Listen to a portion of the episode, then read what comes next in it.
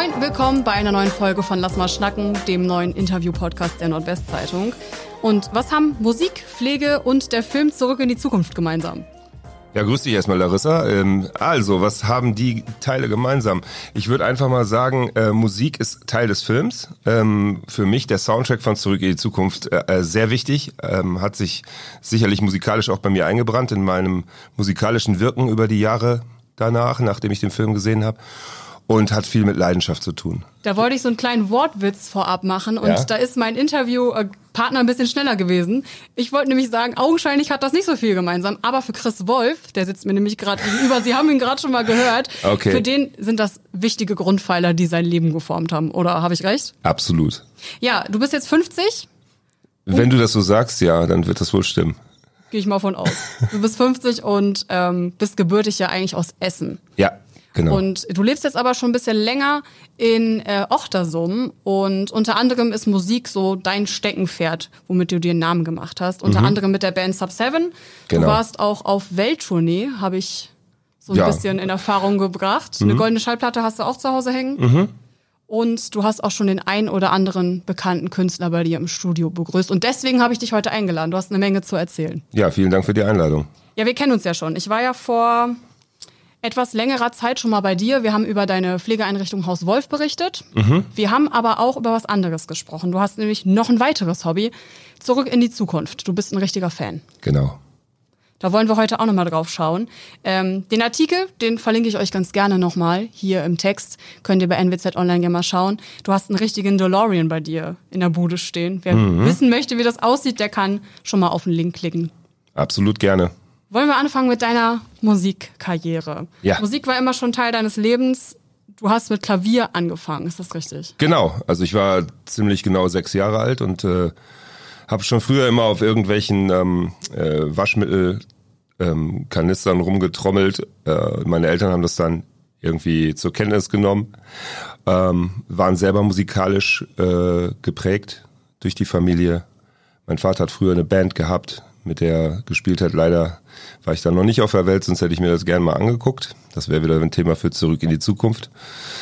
Ähm, ich habe dann Klavierunterricht bekommen. Also wirklich ganz klassischen Klavierunterricht, erst für Anfängerkids, dann später den Lehrer gewechselt, ähm, Klassik gemacht, drei, vier Jahre.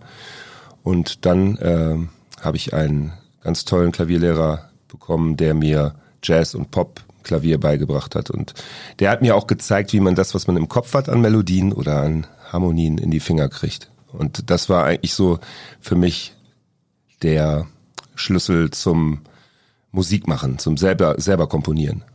Ja, wenn du sagst, deine Familie war musikalisch geprägt oder ist musikalisch geprägt. Mhm. Normalerweise ist ja eine Musikerkarriere nicht unbedingt was, was Eltern sich fürs Kind wünschen, weil das ja auch ein bisschen mit Unsicherheiten verbunden ist. Wie haben deine Eltern denn darauf reagiert, dass du gesagt hast, du schlägst diese Richtung ein? Das stimmt. Meine Mutter war äh, medizinisch-technische Assistentin mit MTA, mein Vater Ingenieur und ähm, Dennoch haben beide vor ihrer beruflichen Ausbildung Musik gemacht und ähm, wir waren immer ein musikalisches Haus, haben immer zusammen Musik gemacht. Und ähm, als dann nach meinem Abitur klar war, dass ich nicht äh, weiter studieren möchte, sondern dahin möchte, wo äh, Musik gemacht wird, nämlich ins Tonstudio und dort wirklich eine freie Ausbildung gemacht habe, ähm, hat mein Vater sich eher gefreut, als dass er mir davon abgeraten hätte. Also es war wirklich so, dass mein Vater und meine Mutter auch ähm, zu, zu meinem größten oder zu meinen größten Fans und Kritikern wurden. Ne? Also die haben mir auch mal gesagt, wenn sie was nicht so cool fanden, aber die waren auch bei den Konzerten dabei, wenn wir in der Nähe gespielt haben. Wir haben ja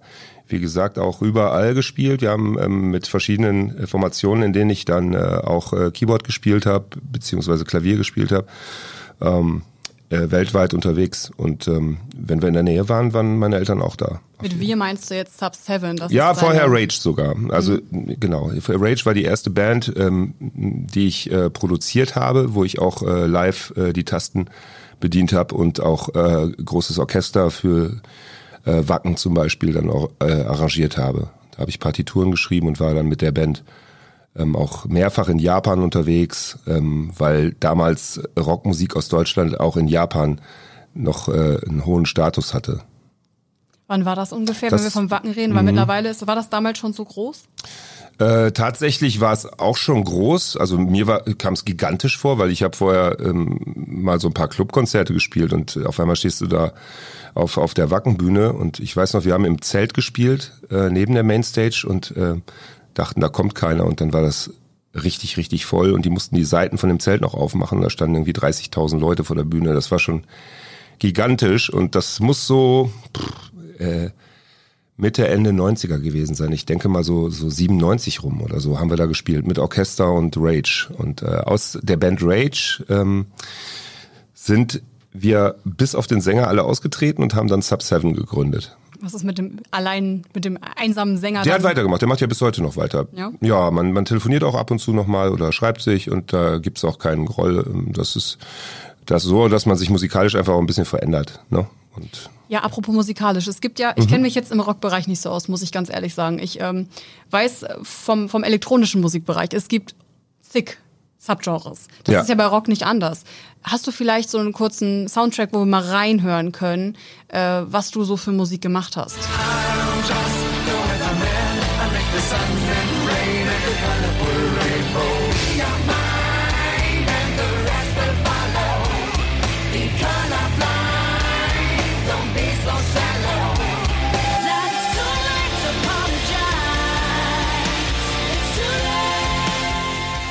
Man hört ja dann auch immer wieder in dem Zusammenhang von Stress. Wie war das bei euch? Also 2004 hat sich eure Band aufgelöst. Mhm. Was war der Hintergrund, dass sich Sub 7 aufgelöst hat? Ich bin tatsächlich schon vorher ausgestiegen, weil ähm, nicht nicht weil ich irgendwie mit den Jungs Probleme hatte. Wir haben wir waren echt eine super Familie. Wir waren eine WG. Wir haben Spaß gehabt. Wir waren halt viel zusammen. Wir waren mehr mit der Band zusammen als mit unseren äh, damaligen Freundinnen, muss man einfach sagen. Und äh, man teilt schon wirklich das Intimste so miteinander. Ne? Man hängt wirklich im Tourbus aufeinander rum, man ist jeden Soundcheck zusammen, äh, feiert jeden Abend zusammen. Ähm, und ähm, ja, dennoch gibt es äh, Dinge, die, ähm, die sich irgendwie unterschiedlich entwickeln, unterschiedlich entwickeln zwischen den Bandmitgliedern. Ne? Wo der eine sagt, ich hätte jetzt echt mal Bock, und das war bei mir halt so, wieder mit anderen Leuten zu arbeiten. Ich, ich ähm, war ja der Einzige, der auch andere Projekte noch gemacht hat. Die, die Jungs hatten die Band und ich hatte eben auch hier und da mal Songs geschrieben für andere Künstler und ähm, äh, Arrangements gemacht für Guano Apes, äh, weil ich eben diese, dieses Klassik-Ding auch konnte. Da gab es nicht viele im, im Rock-Pop-Bereich, die irgendwie mit Rockmusik und Klassik was anfangen konnten. Und so hatte ich da so eine Nische für mich gefunden und wollte auch mehr ähm, machen, als jetzt irgendwie zum x-ten Mal Weatherman auf der Bühne zu spielen ähm, und jetzt vielleicht mit 50 noch irgendwie auf Stadtfesten Weatherman auf der Bühne zu spielen. Das ähm, hatte mir dann nicht mehr gereicht und dann haben wir uns auch echt im Guten äh, getrennt und ähm, sicherlich war auch ausschlaggebend, ähm, wir haben damals Free Your Mind gemacht mit En Vogue, äh, sind wir nach L.A. geflogen, haben mit den drei äh, Mädels ähm, diesen alten Hit äh, aus den 80ern, glaube ich, Ende 80er neu aufleben lassen. Und ich habe den umarrangiert und im Prinzip Daniel, mein äh, Sänger damals, das auch äh, dann singen lassen in so einem Studio in San Francisco. Und dann haben wir den Video in LA gedreht und das war echt eine tolle Sache und die Plattenfirma hat da richtig Geld reingehauen. Ähm, parallel kam die Idee der Plattenfirma oder des Managements, ich weiß es nicht mehr ganz genau, mit den Onkels auf Tour zu gehen. Und da war ich äh, wohl irgendwie der Einzige, der da nicht so Fan von war, weil ich dachte, irgendwie passt das nicht so. Hm? Jetzt, ähm, weswegen nicht der Fan von den, von den Onkels? Weil, äh, ja, gar nicht mal, weil ich jetzt irgendwie so Vorurteile hatte aufgrund ihrer äh, Geschichte, die man ja kennt, sondern ähm, viel mehr, weil ich die, den Musikal, die musikalische Verbindung nicht gesehen habe. Weil ähm, wir doch irgendwie, äh, sag ich mal, äh, schon anspruchsvollere Rockmusik gemacht haben, würde ich jetzt mal ohne vermessen zu sein, äh, sagen. Und äh, die Onkels halt äh, doch ähm, immer dieses Kollektiv und äh, hymnenartige äh, ja, Punk-Ding so gemacht haben. Also im, im weitesten Sinne. Ne? Ich, ich fand die Tour toll. Wir wurden akzeptiert von den Leuten. Wir haben wirklich super Konzerte gespielt ähm, und wir haben uns auch mit der Band gut verstanden, mit der ganzen Crew. Das war wirklich eine, ein tolles Erlebnis. Aber ich habe auch irgendwie so ein bisschen die Gefahr gesehen, dass wir danach irgendwie äh, die Schelte kriegen ähm, von von von äh, von der Presse. äh, die uns ja vorher als äh, Nachwuchs-Popband äh, gehypt hat. Und, Dass äh, das zu Mainstream wird dann, oder? Ja, nee, ich, ich hatte eher die Sorge, dass die sagen, hier, ihr wart mit den Onkels auf Tour, jetzt kriegt ihr die Klatsche dafür. Und so war's. Leider. Muss man einfach so sagen. Also es gab dann Radiosender, die uns vorher irgendwie 35 Mal die Woche gespielt haben, die uns danach nicht mehr gespielt haben.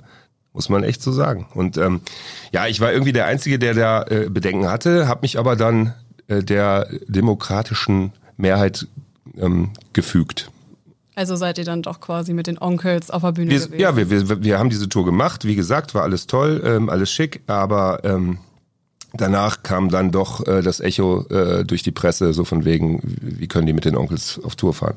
Ja, apropos Presse, du hast ja, glaube ich, gerade, wenn ich das richtig weiß, du hast ja, glaube ich, gerade Viva auch zitiert, das neue Nachwuchstalent am Rocksternehimmel. Da gab es ja auch einige Interviews, die ihr geführt habt.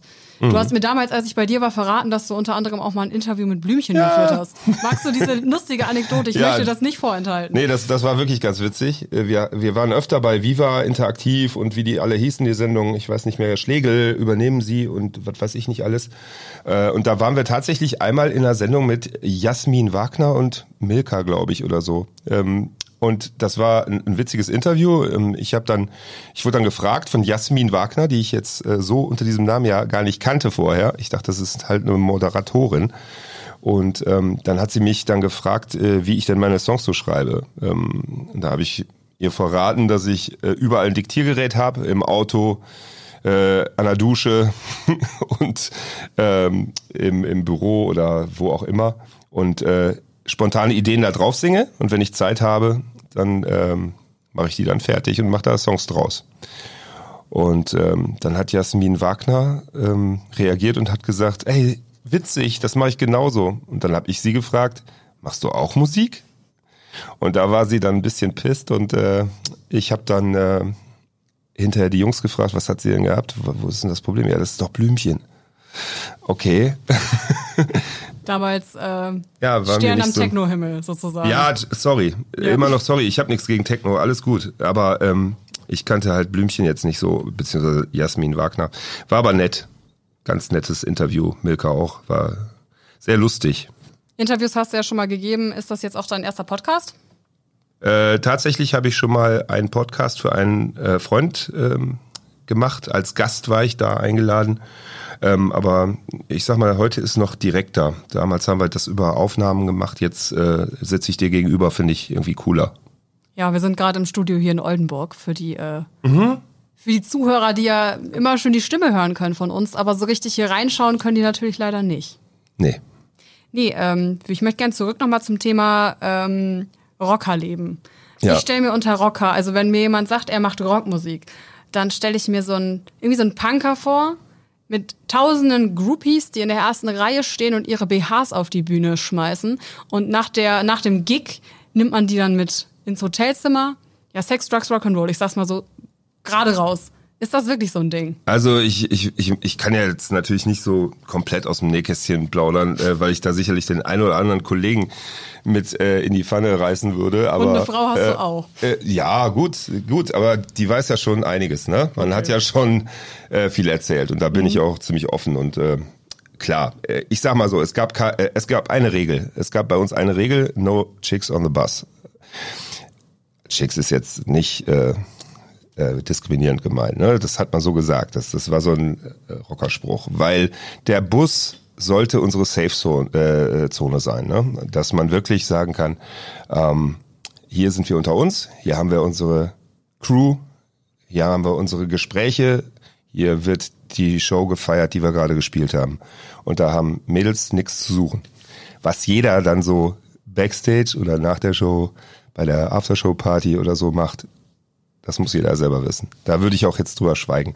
Ähm, ansonsten, klar gibt's da die ein oder anderen Offerten. Das ist kein Geheimnis. BHs ähm, habe ich jetzt, glaube ich, noch nicht so gesehen auf der Bühne, aber ja, so das Übliche, ne? Teddys und äh, ja, T-Shirts schon mal oder sowas, aber BHs, nee, sagt mir jetzt nichts. Warst ich. du Single auf deiner Welttournee oder hast du da eine Freundin zu Hause gehabt? Äh, teils, teils. Also was heißt Welttournee? Wir haben ja immer in, in Abständen irgendwie Tourneen gemacht und das war mal eine Europatournee. Dann haben wir eben äh, LA gemacht, diese, diese Videodrehgeschichte, ich früher Japan mit Rage und sowas alles.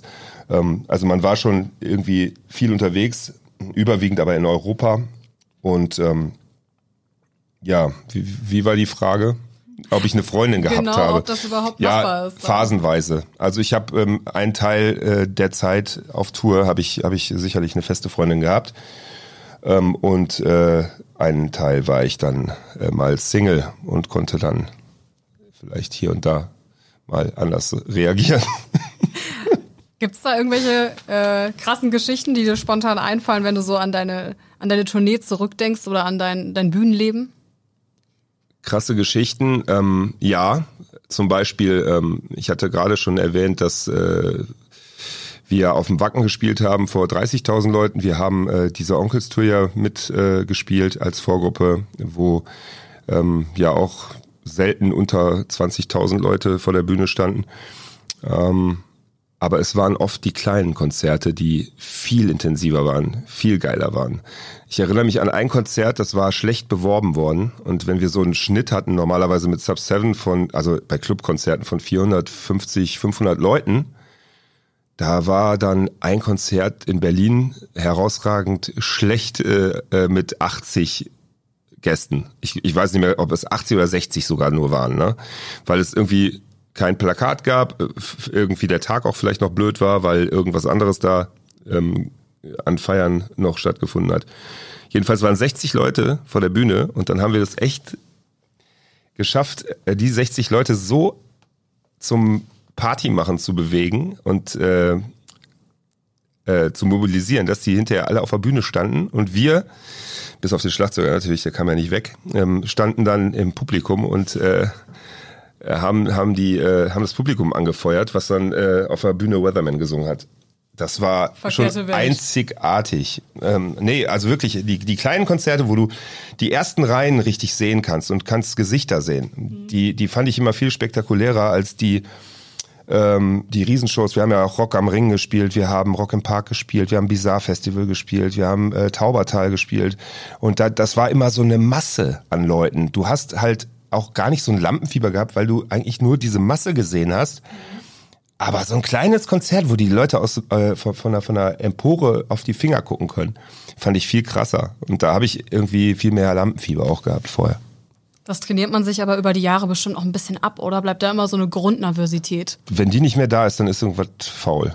Ich glaube, äh, diese Grundnervosität, also coole Sau zu spielen, ist sicherlich äh, eine Masche, aber wenn man gar nicht mehr nervös ist vorm Konzert, dann kann das nicht gesund sein. Also ich denke, so ein bisschen Kribbeln gehört dazu. Man muss ja nicht jetzt äh, drei Stunden aufs Klo gehen äh, vorm Konzert. Ähm, ich mhm. meine damit einfach, dass man ein bisschen nervös angespannt ist, dass man ein bisschen gespannt ist, dass man ja.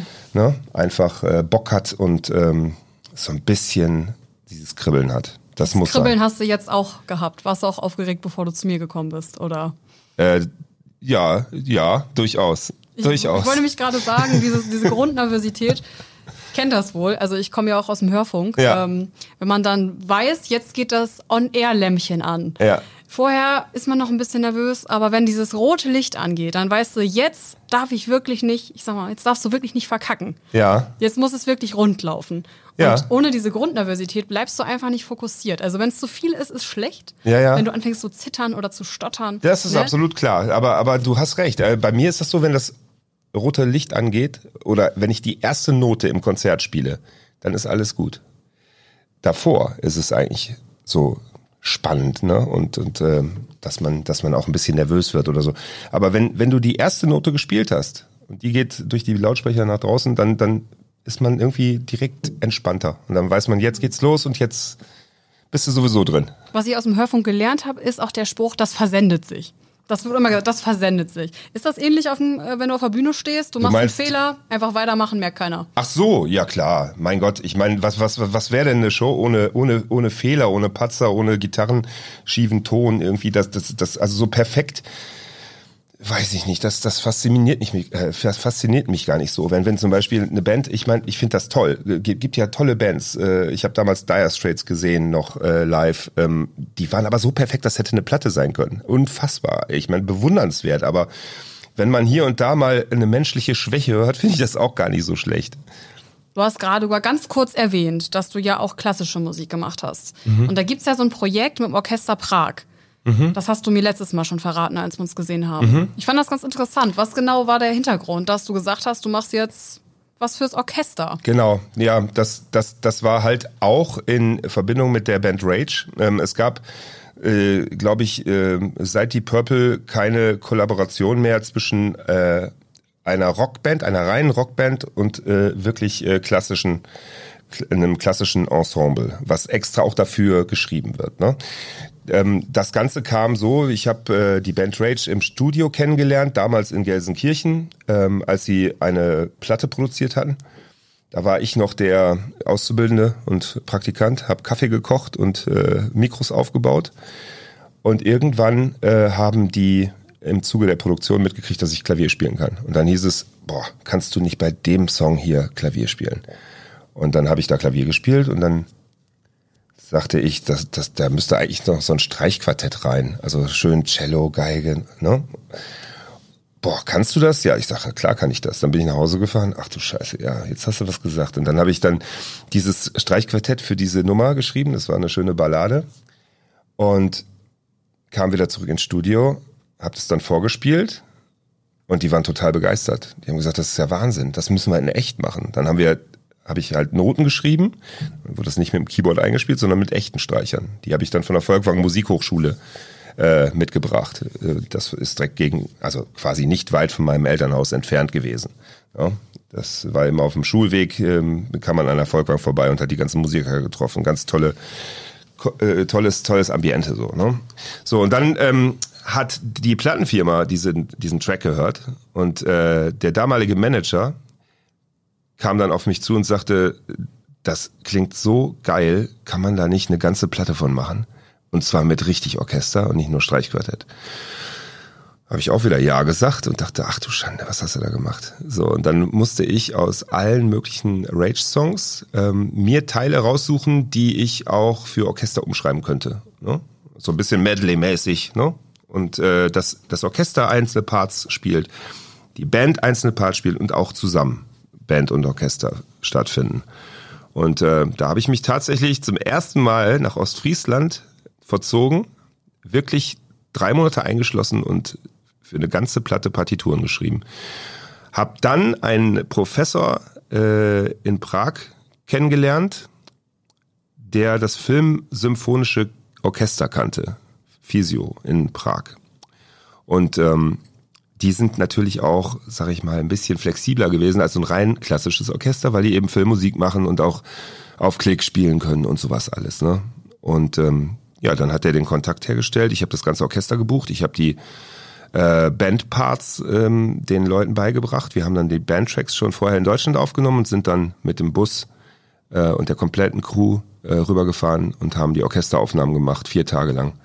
Und das war für mich das Größte, was ich, glaube ich, musikalisch jemals erlebt habe, weil wenn du da eine 80-jährige erste Geigerin siehst, die deine Noten spielt und dabei Tränen in den Augen hat, dann kannst du nicht mehr. Und da ist mir wirklich, also ich hatte wirklich, ich musste mich wegdrehen. Ich habe wirklich geflennt. Man sieht es dir jetzt noch an, ja, das, berührt dich tief. Das, das, war, ja. das war ergreifend einfach. Wenn fremde Leute deine Noten spielen und dabei die Augen schließen oder so, das ist unfassbar. Und ähm, ja, die, die Platte war sehr erfolgreich, gerade unter den Metal-Fans und auf einmal kamen nicht nur die Headbanger äh, zu den Konzerten. Wir haben dann eine Tour mit Orchester sogar gemacht in Europa und eben auch in Japan haben wir einzelne Konzerte gespielt.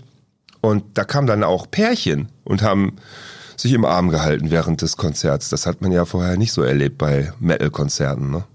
Und das war schon interessant. Also war eine schöne, schöne, eine schöne Kollaboration von, von ähm, zwei Musikstilen, die man da zusammengebracht hat. Und dann wurde ich halt immer wieder gebucht für, für solche Geschichten. Ob jetzt von, von den Guano Apes oder anderen Bands oder Within Temptation, mit denen ich die goldene Schallplatte gemacht hatte. Die haben dann auch meine ähm, Dienste quasi in Anspruch genommen. Das heißt, du konntest, du bist auch gut über die Runden gekommen finanziell, ja. wenn man jetzt ja, mal ja. so ein bisschen, ich weiß nicht, ob du da aus dem Nebkästchen plaudern kannst, aber so eine Tournee, wie viel hat die? Ja, hat das, die das kann man, das kann man, also ich sag mal, es gab damals noch Wahnsinnsgagen, du hast noch Platten verkauft und ich glaube, das ist das, worauf du jetzt hinaus möchtest, diese, diese, ähm, diese Gelder waren noch da. Ne? Du hast äh, wirklich mit, mit dem Verkauf deiner Platten noch Geld generiert, du hast dafür Vorschüsse gekriegt von der Plattenfirma, du musstest kein Geld mitbringen, sondern hast Geld verdient. Wenn das ist eine gute Überleitung. Ja. Ich möchte dich nicht aufhalten. Nee, gar nicht. Ähm, aber das ist eine gute Überleitung. Im zweiten Block gleich möchte ich ja. mit dir nämlich genau über das sprechen. Wie hat sich die Musikszene, das Tourneeleben, wie hat sich das alles verändert? Was hat Spotify für eine Rolle da drin gespielt? Weil du bist ja jetzt auch nicht nur Musiker, sondern auch Musikproduzent, hast ein eigenes Studio in Ochtersum. Mhm und du weißt ja aus erster Hand, wie ähm, sich die Situation für Musiker geändert hat. Vor allem jetzt auch durch den Lockdown, der war. Mhm. Oder die Lockdowns, die waren. Ja. Ähm, vorher möchte ich aber ein kleines Spiel mit dir spielen. Okay. Genau, das Spiel heißt Meine Lieblinge. Die Hörer, die äh, diesen Podcast hören, die kennen das schon. Das heißt im Endeffekt, ich frage dich was und du sagst mir dein Liebling. Ich fang mal an. Was okay. ist deine Lieblingsband? Ratloser Blick.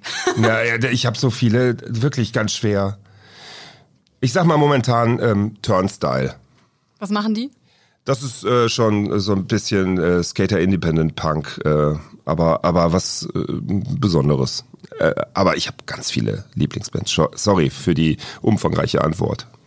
Muss Kein schneller Problem. gehen. Kein Problem. Beim nächsten Mal hast du drei Sekunden Zeit. Ne? Ja, da musst du dich schneller Alles festlegen. Klar, okay. Nee, äh, Lieblingsinstrument. Du, du spielst jetzt ja auch mehrere Instrumente. Ja, ne? richtig. Aber Klavier ist und bleibt mein Lieblingsinstrument, da bin ich ähm, fit. Und äh, Schlagzeug liebe ich auch. Ich liebe Schlagzeugspielen zum Abreagieren und so. Aber Klavier kann man alles mitmachen. Man kann rhythmisch spielen, man kann melodiös spielen, man kann begleiten. Was ist dein Lieblings, deine Lieblingsveranstaltung hier in der Region? Gehst du hier in der Region im Nordwesten überhaupt feiern oder mal auf ein Konzert oder? Kneipennacht in Esens. Ja? Steht jetzt an. Fällt mir deshalb gerade ein. Ich wurde gerade gefragt, ob ich mitkomme und ziehe das in Erwägung. Ist immer ganz lustig. Was war bisher dein Lieblingskonzert, wo du nicht selber auf der Bühne warst, sondern wo du ein Gast warst? Und bei wem war das? Ja. Gute Frage auch. Ähm, also wir sind mit Deep Purple auf Tour gegangen. Deep Purple fand ich immer klasse, weil ich die früher schon als Kind gehört habe. Äh, die Platten meines Vaters quasi. Und dann haben die uns engagiert, damals mit Rage, ähm, ähm, und wir haben den Support gemacht und haben abends mit den Jungs dann immer noch gefeiert. Und das war eine Ehre. Und äh, das Konzert äh, sich von der Seite anzugucken, äh, nachdem man selbst dort auf der Bühne gespielt hat, war schon faszinierend. Und ansonsten ganz tolle Konzerte erlebt. Ed Sheeran äh, fand ich auch toll in Hamburg. Oder ähm, Coldplay, Wahnsinnsshow. Ganz viele verschiedene Sachen. Turnstyle und so weiter. Hörst du eigentlich Radio? Ja, ganz gerne. Also nicht so Schadgedudel, das haut mich nicht so weg. Und Wollte ich gleich auch noch mal ja. die, drauf zu sprechen kommen. Meine erste Frage wäre erstmal, was dein Lieblingsradiosender ist, wenn du dich auf einen festlegen müsstest. Antenne Bayern. Das, das liegt aber daran, dass wir da super Interviews geführt haben damals, ähm, als wir da auf Tour waren. Ne? War, war ein sehr sympathischer Verein. Und ähm, Delta Radio Fand ich auch super. War auch ganz nett, das ganze Team. Ja, vielen Dank für den Einblick erstmal. Wir haben jetzt ja schon über Radio gesprochen. Jetzt, ich möchte jetzt nicht mit Klischees kommen. Ich habe ja, wie gesagt, selber auch mal beim Radio gearbeitet. Und man nennt das Heavy Rotation wie oft kommt ein Song in einer Stunde oder in einem Tag. Und da geht die Spannweite von bis. Es gibt Radiosender, die spielen Rotation von vielleicht 15. Das heißt, man hat die Songs, man hört die klassischerweise, wenn man den Radiosender den ganzen Tag hören würde, würde man die Tracks mehrfach hören, mhm. vielleicht sogar in einer Stunde. Ähm, deswegen ist es nicht wirklich ein Klischee. Radios spielen auch Tracks rauf und runter, was gerade im Trend ist. Ja.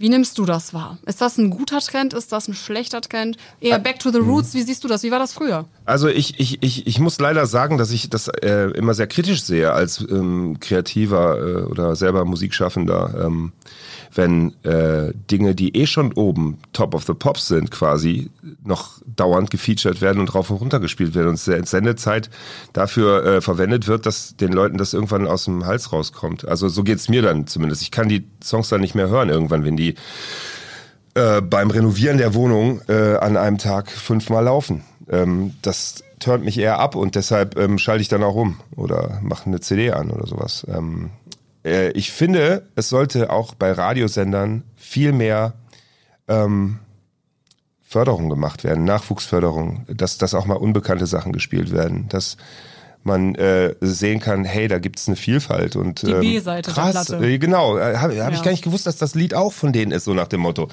Aber äh, nicht immer die Hits, die eh schon überall laufen. Ne? Das finde ich dann immer so langweilig.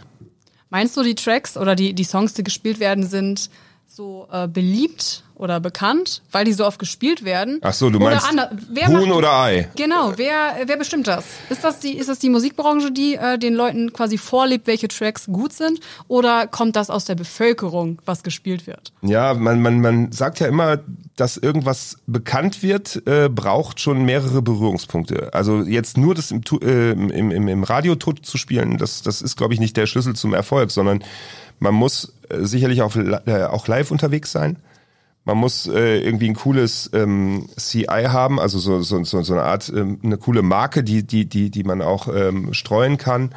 Ähm, so wie es in der Werbung ja auch funktioniert. Ne? Da geht auch nicht alles über ein Medium. Ähm, von daher, man muss als Musiker stattfinden. Und das ist ja auch das Einzige, ähm, diese Live-Präsenz, die dem Musiker eigentlich heute noch richtig Geld bringt. Äh, lassen wir mal Social Media weg wollte gerade sagen, weil ich TikTok jetzt persönlich, ja auch immer Ja, viel, natürlich, ne? hundertprozentig, aber ich kenne jetzt jetzt äh, zum Beispiel keine TikTok-Band oder, oder äh, so, eine, so eine Band, die auf TikTok groß geworden ist. Die kenne ich jetzt nicht persönlich. Ich kenne es halt, wie es früher war, wo man noch kein Geld mitbringen musste, um Musik zu machen, sondern wo man Geld verdienen konnte in der Musik. Und das kann man sicherlich auch noch, aber ähm, es geht halt über ganz andere Wege. Und die sind mir tatsächlich nicht so bekannt. Da muss man sich Unterstützung holen, wenn man nochmal irgendwie wirklich ernsthaft äh, an den Markt gehen will mit einem Projekt. Woran liegt das? Also ich könnte mir vorstellen, dass natürlich auch die Streaming-Dienste mhm. ähm, nicht also einen erheblichen Einfluss darauf hatten, wie sich das entwickelt hat. Absolut. Wir waren ja in der ähm, Situation, dass wir genau an diesem ähm, Generationswechsel oder diesem Scheidepunkt ähm, ähm, Musik gemacht haben, professionell. 2000er dann. Ja, genau. Ja. Also um, um 2000, äh, dann, dann danach habe ich das noch als äh, Musikproduzent mitbekommen, ähm, wie sich das verändert hat. Äh, wir hatten damals äh, die Situation, wie gesagt, ähm, als Newcomer-Band konntest du 60.000 Alben verkaufen, konntest du erstmal gut von leben. Dann kamen dazu noch die, die Einnahmen äh, für Live-Konzerte, Merchandise und so weiter. Ähm, und der ein oder andere Werbe Jingle, der noch von deiner Musik gemacht wurde oder so, da, da konntest du super von leben. Ähm, heute ist es so, dass auch 60.000 mindestens, mindestens dein Album haben, aber haben es nur auf Spotify äh, in der Klickliste und ähm, dann kriegst du irgendwie anstatt, was weiß ich, 6 Euro für ein Album eben nur von einer Person 0,05 Cent oder so. Und das ist natürlich äh, nicht mehr wirklich förderlich, wenn man davon leben will. Ne? Und ähm, ja, ich denke mal, man muss sich neu erfinden. Wenn man jetzt wirklich Musik machen will und davon leben will, dann äh, und, und wirklich ausschließlich davon leben will, dann muss man sich sehr breit aufstellen und auch sicherlich mit irgendwelchen Influencern und so zusammentun. Ich kenne mich nur da wirklich nicht so super aus. Es ist ja auch so, dass äh, durch Corona viele Veranstaltungen ja flach gefallen sind. Also da war ja dann auch die Bühne, du sagst da Präsenz zeigen, das ist ja unter anderem auch mit Konzerten so der Fall. Ja. Corona hat viel kaputt gemacht. Hast du das in deinem Umfeld als Musiker auch miterlebt? Natürlich, es gab ja auch unheimlich viele Bewegungen, Alarm, äh, Alarmstufe Rot, ne? Ohne Musik wird still und sowas alles. Ne? Da sind ja ganz, ganz viele von meinen Freunden und Wegbestreitern ähm, die ich ähm, im Laufe meines musikalischen Lebens kennengelernt habe, ähm, betroffen gewesen. Ne? Ich hatte ja dann irgendwie natürlich auch mich beruflich so ein bisschen umorientiert mit der Zeit ähm, und Musik mehr noch als Spaß und Hobby, Leidenschaft weitergeführt. Ähm, die anderen haben da natürlich echt zu knacken gehabt, weil die noch genau in dem Business drin hingen. Und äh, dann wurde ja durch die Maßnahmen alles auf Null gesetzt. Das hat mich dann natürlich nicht so belastet wie die Freunde, die ich hatte, die dann irgendwie ganz andere Jobs auf einmal machen mussten, um äh, klarzukommen. Also das war schon eine harte Zeit und Du hattest dann Rücklagen quasi, oder? Ja, ich hatte äh, dann ja auch mittlerweile schon, ähm, ja klar, Rücklagen einerseits ähm, und andererseits äh, äh, Werbejingles, die ich gemacht habe. Ähm, musikalisch gesehen äh, hat mich das dann auch nochmal äh, ernährt und ähm, auch eine Firma mit meiner Frau die ich ja schon jetzt mittlerweile fast zehn Jahren habe im Pflegebereich, wo wir ähm, auch expandiert haben und ähm, Tagespflegen und äh, Ambulanz betreiben. Genau. Gibt es einen bekannten Jingle, den man kennt, also wo, wo dein Name hintersteht? Ähm, tatsächlich äh, muss ich jetzt überlegen. Den musst du natürlich dann auch vorsingen, wenn er dir einfällt, ne? Oh Gott, das, nee, dann habe ich keinen. Dann habe ich keinen. Oh Mist. Nee, äh, also ich habe für Möbelhäuser und ähm, für ähm, Vita Assistenzhunde, weiß ich noch, ähm, habe ich, hab ich Jingles gemacht. Die waren echt klasse. Das waren auch tolle Projekte dann. Ne? Also speziell diese Assistenzhunde-Geschichte. Das war schon äh, ein toller Clip, den hat mein Bruder gemacht. Der ist in der Werbung tätig, auch als äh, Filmemacher und so. Mittlerweile auch im TikTok-Bereich sehr großartig in, in Berlin. Aber das ist trotzdem eine andere Welt für mich. Wir unterhalten uns gerne über unsere verschiedenen Wege und Berufe, aber ähm, verstehen tue ich das dann nicht alles. Du bist ja jetzt auch nicht nur selber Musiker, du bist Musikproduzent, haben wir ja schon mehrfach erwähnt. Und mhm. deswegen würde ich gerne mal wissen, Studio. Wen hattest du so bei dir zu Gast, den man so kennt? Ja, also, boah, da muss ich weit ausholen. Wie gesagt, nach, nach den ähm, nach meiner Metal-Zeit, wo ich natürlich mit Rage viel unterwegs war und danach Sub 7, ähm, hatte ich tatsächlich ähm, viele Künstler, zum Beispiel Fallin aus ähm, Hamburg, die bei mir drei Alben aufgenommen haben. Äh, mit dem Sänger Ron, der ähm, auch ein unheimlich guter Freund. Die ganze Band ist, mit der bin ich immer noch heute befreundet, obwohl die sich schon aufgelöst hat und alle jetzt auch andere Berufswege eingeschlagen haben. Aber ähm, äh, da, da kamen auch ganz äh, äh, kuriose Sachen zustande, wie zum Beispiel Nelson Müller, der äh, Fernsehkoch. Der, mit dem habe ich äh, vor seiner Fernsehkarriere halt unheimlich viel ähm, Musik gemacht. Wir haben der uns macht immer, Musik.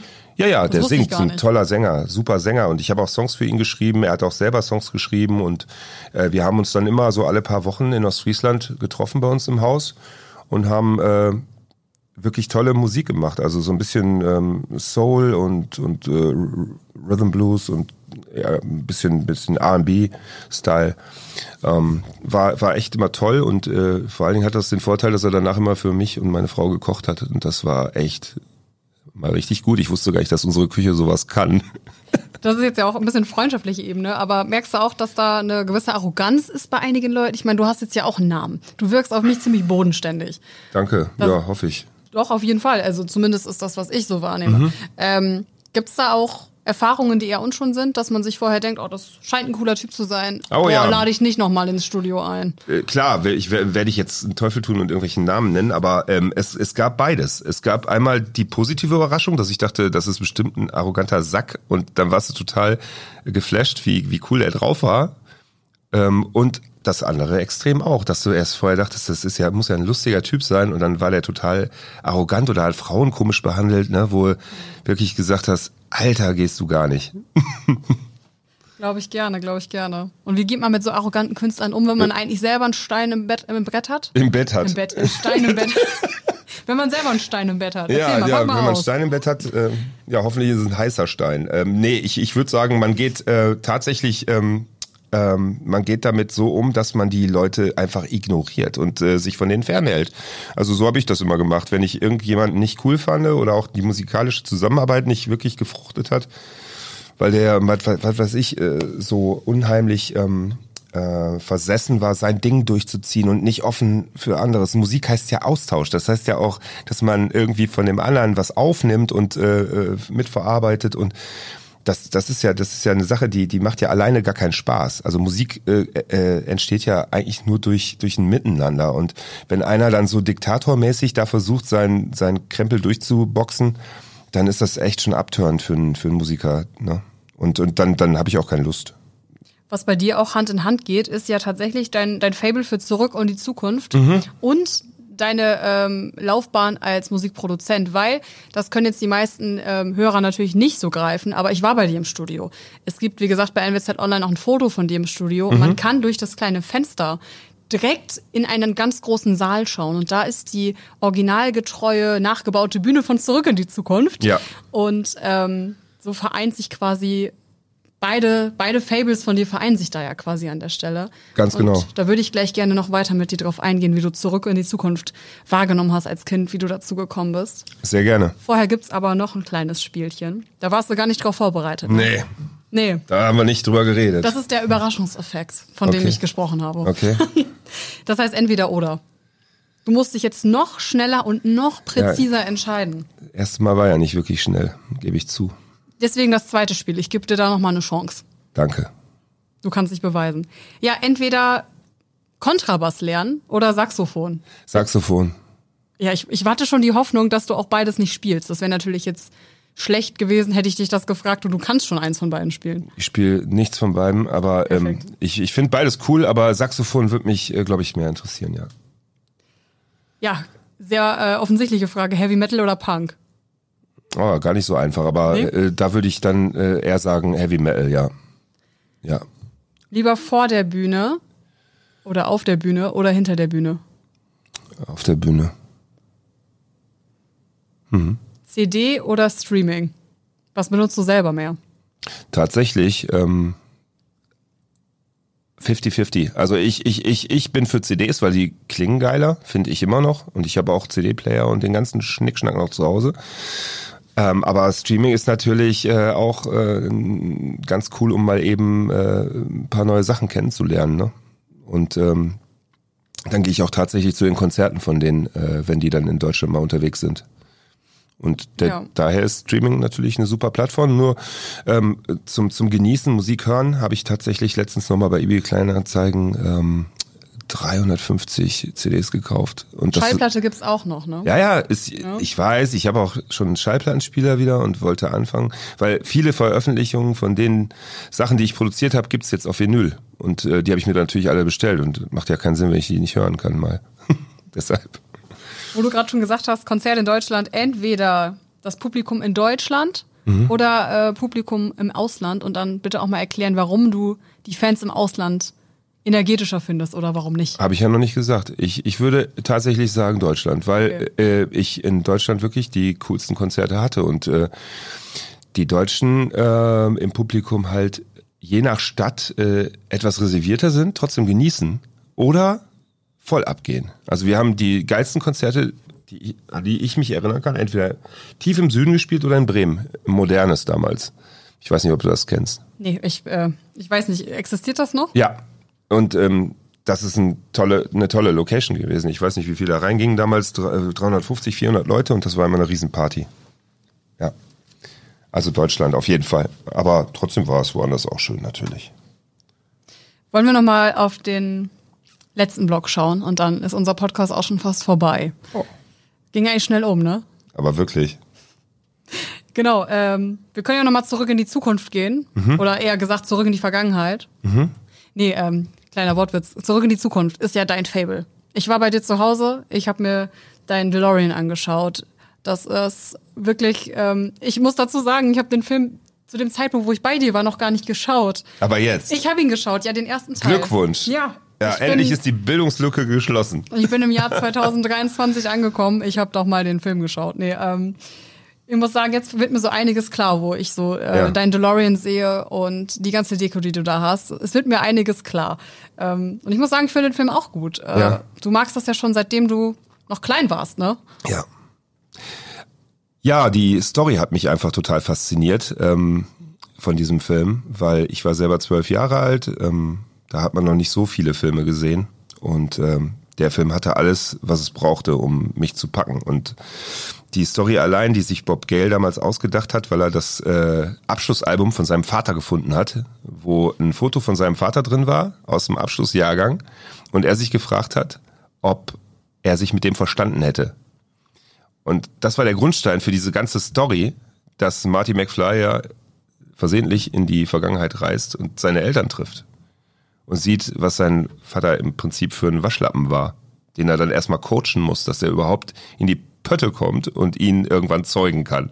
Äh, das, das war so eine krasse Geschichte und das dann mit diesem Auto als Hauptdarsteller noch ähm, und diesen ganzen liebevollen Details, Hill Valley und äh, 50er äh, dann wieder zurück in die 80er, was ja auch eine super coole Zeit für uns war, in der wir da aufgewachsen sind. Wie gesagt, ich war 1985, als der Film rauskam in Essen, ähm, war ich zwölf. Und ähm, da bist du ja auch an, am Anfang deiner Sturm- und Drangzeit irgendwie. Und äh, da waren die 80er halt mega. Und jetzt versuche ich mit diesem Wolfshill Valley, äh, so heißt ja dann dieses Venue, was ich da mache, wo ich auch Veranstaltungen demnächst machen will und wo die Zeitmaschine auch ausgestellt ist. In Ochtersum ist das dann. In ne? Ochtersum, genau. Ähm, das möchte ich auch dafür nutzen, dass die Leute das Gefühl haben, dass sie ähm, aus dieser komischen Zeit gerade, die ja wirklich für uns alle irgendwie komisch ist, ob das jetzt an Corona gelegen hat oder äh, an einem Krieg, ähm, äh, an, an, an Angst äh, vor Inflation und dergleichen, ne? ähm, dass die mal kurz ausbrechen können.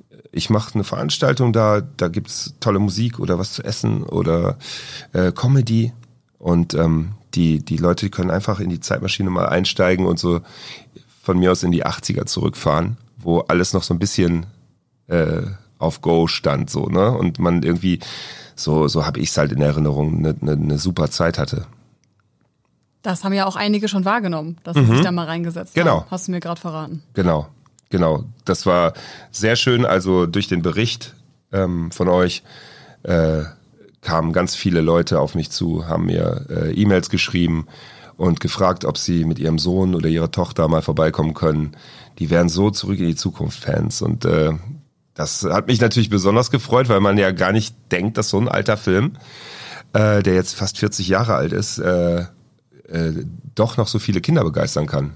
Aber das merkt man dann, wenn die Tür aufgeht und die dann unsere Zeitmaschine sehen und äh, im Türrahmen quasi vor Begeisterung langsam runterrutschen. Man hat ja auch nicht mehr so viele DeLoreans, also generell ja, nicht. Und, und dann noch so einen ausgebauten. Ja. Weißt du, wie viel, wie viele Leute, die das noch nachgemacht haben oder wie viele generell also, einfach so einen da ich, zu Hause stehen haben? Ich bin natürlich nicht der Erste, der so eine Zeitmaschine baut. Ähm, aber ich glaube, äh, uns verbindet alle irgendwie der Spaß an der Sache und dieser Respekt vor dem Film und vor, vor dieser kreativen Leistung im Prinzip. Und äh, es gibt in Deutschland, also mir sind jetzt so vier bekannt, ähm, die eine Zeitmaschine haben, vielleicht maximal fünf. Äh, es mag mehr geben. Äh, ich denke nur, es macht keinen Sinn, wenn man seine Zeitmaschine zu, zu Hause im Keller aufbaut und keiner die sehen darf. Ne? Also sowas muss man teilen. Und das war immer mein, mein Bestreben, dass man sagt, hier, guck, guck mal, ich habe so ein Ding hier stehen, könnt ihr euch angucken. Äh, da, da, dann teilt man das und dann hat man viel mehr davon. Ich habe ja auch so drei Spendenboxen aufgestellt, Tierschutz, Kinderhospiz und äh, Freiwillige Feuerwehr, wo die Leute dann als Gegenleistung dafür, dass ich sie dann eine halbe Stunde, sage ich mal, bespaße und ihnen alles zeige oder erzähle, äh, wo sie sich dann mit einer Spende äh, dafür bedanken können. Und dann gebe ich das dann weiter. Und das ist eigentlich eine tolle Sache. Und so kann eine Zeitmaschine auch heute noch Gutes tun. du hast sie aber jetzt nicht in Eigenregie gebaut. Ne? Mm -mm. Vielleicht magst du mal den Hintergrund zum Auto erzählen. Das ist ja auch eine spannende Geschichte, ja, wie du da überhaupt rangekommen bist. Absolut. Ähm, äh, das, das, Auto, also ein DeLorean kriegt man natürlich noch, ne?